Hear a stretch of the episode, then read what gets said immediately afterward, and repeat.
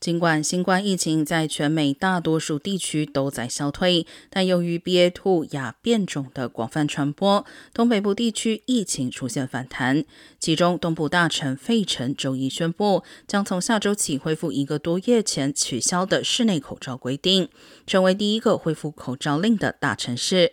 目前，费城单日新增病例约一百四十二例，仍远低于年初一天近四千例的水平。